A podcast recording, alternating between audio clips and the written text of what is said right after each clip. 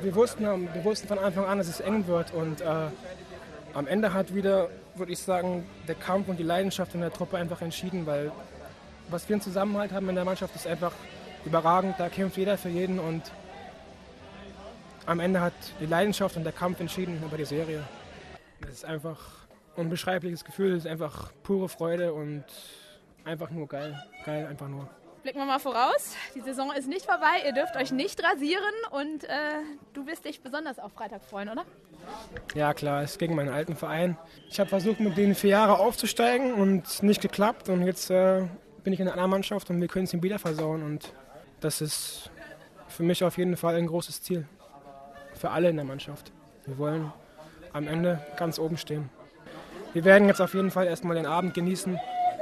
Wir werden auch bisschen was trinken. Das haben wir uns auch verdient.